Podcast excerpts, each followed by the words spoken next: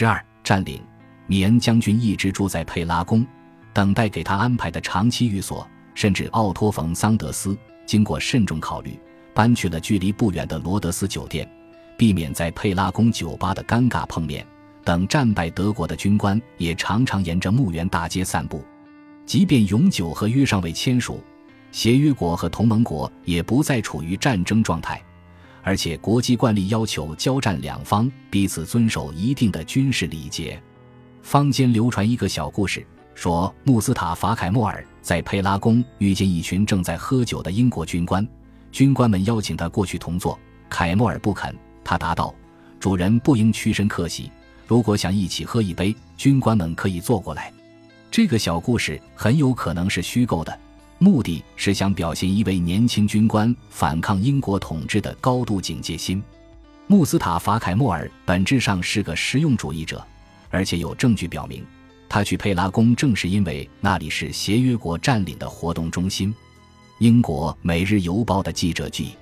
沃德普赖斯乘阿伽门农号抵达伊斯坦布尔。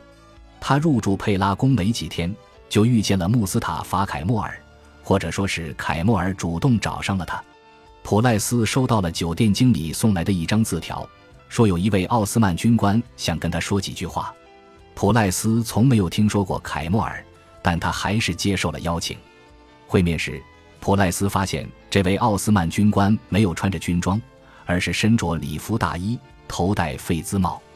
以生活优渥的奥斯曼百姓的标准行头出现。这位男子英俊挺拔，举手投足都很矜持，声音低沉，说话从容不迫。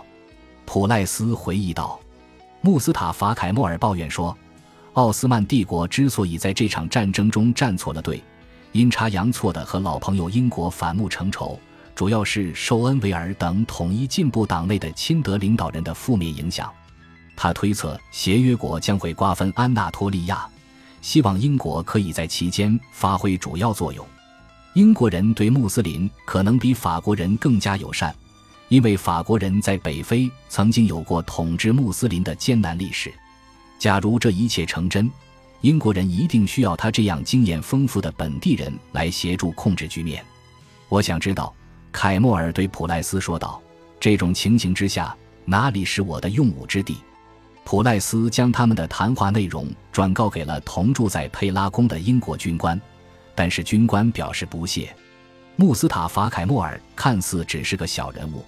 而且不知从哪里冒出来的越来越多的奥斯曼军官都想为协约国的事业提供帮助。过不了多久，许多土耳其将军都会来找事做。这位高级情报官员答道：“后世的史学家对这一事件避而不谈，或者辩称这是故意破坏英国人的形象。但不可否认的是，穆斯塔法·凯莫尔随后六个月的举动确实像在寻找出路。他搬出了佩拉宫，在更北边的奥斯曼贝租下了一间房子。他几乎见了所有愿意接待他的人，军官。”阁僚愤愤不平的议员，还有四次见到了苏丹穆罕默德六世本人。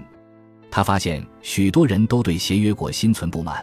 但是他们却没有团结一致。占领加深了城内各派系、王室、议会、商人和军队总参谋部之间的分歧。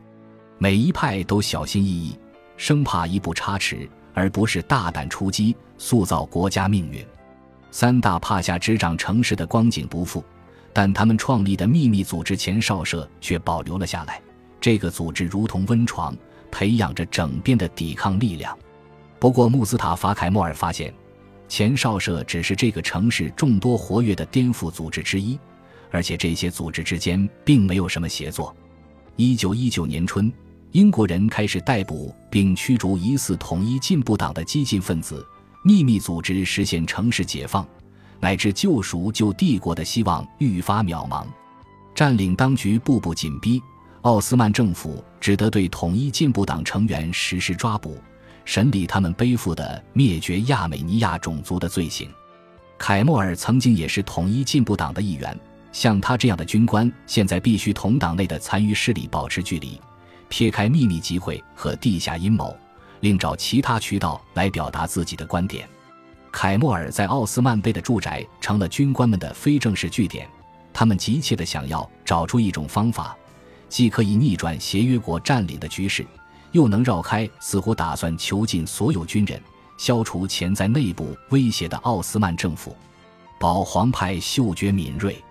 他们很快就认清了现实：协约国当前掌控着城市的实权。王室担心士兵造反会引发镇压，最终苏丹很可能像许多著名的奥斯曼大僚和可能的滋事者一样，被英国人流放到马耳他。协约国之间的倾轧也越来越严重，城市被一分为三，每个区域都必须听从不同协约国的军事指挥。从大大小小的军官到普通士兵，协约国将士们彼此的嫌隙并不少于他们对当地穆斯林的鄙夷。意大利人给奥斯曼人传递情报，法国人撤销了英国人的命令，英国人隐瞒了一些重大信息，不向意大利人和法国人通报。地下反抗势力争闹不休，协约国又含混其辞。穆斯塔法·凯莫尔被这一切搞得灰心丧气，最后只争取到了一个奥斯曼部队驻安纳托利亚东部巡视员的公职。当时，奥斯曼军队人心涣散。士兵逃跑的现象相当普遍，没有一支队伍拥有完整的战斗力，所以这个职位基本上形同虚设。他的工作是协助穆德洛斯停战协定的有序实施，切实监督奥斯曼军队余部的遣散。这个职位好歹为他提供了那个时期大多数奥斯曼官员梦寐以求的东西：一份实实在在的工作，汇报对象是奥斯曼帝国唯一确实存在的政府官员——苏丹。穆斯塔法·凯莫尔这个名字也因他四处积极求职，比他刚刚抵达伊斯坦布尔的时候响亮了一些。一九一九年初，穆斯塔法·凯莫尔终于引起了协约国当局的注意，他们计划对他实施逮捕，并以企图颠覆停战协定的罪名发配马耳他。协约国的命令未及执行，穆斯塔法·凯莫尔就抢先一步悄悄离开了伊斯坦布尔。一九一九年五月十六日。他拿着苏丹的委任书，搭乘班德尔马号前往萨姆松的黑海港口。这是经由陆路向东找寻奥斯曼帝国残余军部的理想起点。一九一九年五月十九日，穆斯塔法·凯莫尔到达省城。虽然当年几乎无人留意他的行踪，但是今天就连一个土耳其学童都能说出这个日子。这一天标志着独立战争的开始。是穆斯塔法·凯莫尔踏上土耳其共和国开国总统征途的第一步。没有人真正知道当时有多少人生活在协约国接管的伊斯坦布尔。一九零六年，奥斯曼帝国开展了战前最后一次人口普查，但是因为青年土耳其党的革命造成社会骚乱，普查未能完成。据统计学家估计，第一次世界大战前。伊斯坦布尔的城市人口数量大约为九十七点七万。若以宗教划分，穆斯林大概五十六万人，希腊东正教徒二十点六万人，亚美尼亚使徒教信徒八点四万人，还有若干犹太人、罗马天主教徒和其他少数族裔，近十三万人被归入外国国民，其中大多数是非穆斯林，主要从事贸易、制造业和金融业。穆斯林的人口占比虽说仍有微弱优势，但即便在艾伦比和弗朗谢的车马入城之前，伊斯坦布尔的外国势力也已经相当明显了。纵观奥斯曼帝国的悠久历史，穆斯林和非穆斯林一直共同生活在同一套庞杂的行政体系内。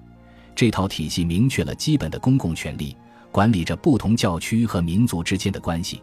奥斯曼帝国著名的米勒特制准予宗教社区在教会法、公共秩序、合同履行等法律、社会与经济领域的事务上实行自治。虽说所有奥斯曼帝国国民都必须效忠苏丹，基督徒和犹太人还需要缴纳穆斯林免缴的专项国税，但是人们出生、婚配和死亡基本依据的都是特定宗教派别独有的法典，而且过去几个世纪。教派具体的数量和属性也有所改变。从理论上讲，假设在人生的每个阶段，从出生登记到遗嘱执行，一个人面对大事小情，最常求助的是适当的宗教权威，而不是国家机关。那么，只要这个人是苏丹的子民，就无法脱离米勒特制。即使逾越米勒特制的方法有千百种，整个国家行政等级制度的基石仍是这一教派自治的大帽子体系。苏丹作为哈里发，站在伊斯兰教统治阶级的最顶端，在穆斯林民众中一呼百应。但是他对非穆斯林国民只能通过希腊东正教主教、亚美尼亚使徒教组长、犹太教首席拉比等正式的宗教领袖来间接管理。这种制度安排强化了这些世俗宗教统治者管理教众的权利。米勒特制是帝国驾驭多宗教的治国之策。这一制度以不同的形式沿用了半个多世纪，发展轨迹比自由民主制和单一民族国家还要绵长。三大非穆斯林的米勒特、希腊人、亚美尼亚人和犹太人，很早以前就已经扎根这座城市。公元前七世纪。希腊人就开始在伊斯坦布尔繁衍生息，乃至任何一个家庭都很难展示这样源远流长的谱系。在金角湾南部法纳尔区的圣乔治大教堂，希腊牧首既是当地希腊社区的管理者，也是地中海及周边所有希腊东正教徒的精神领袖。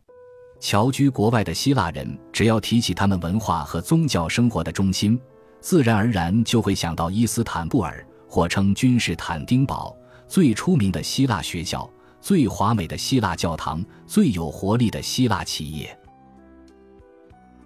本集播放完毕，感谢您的收听，喜欢请订阅加关注，主页有更多精彩内容。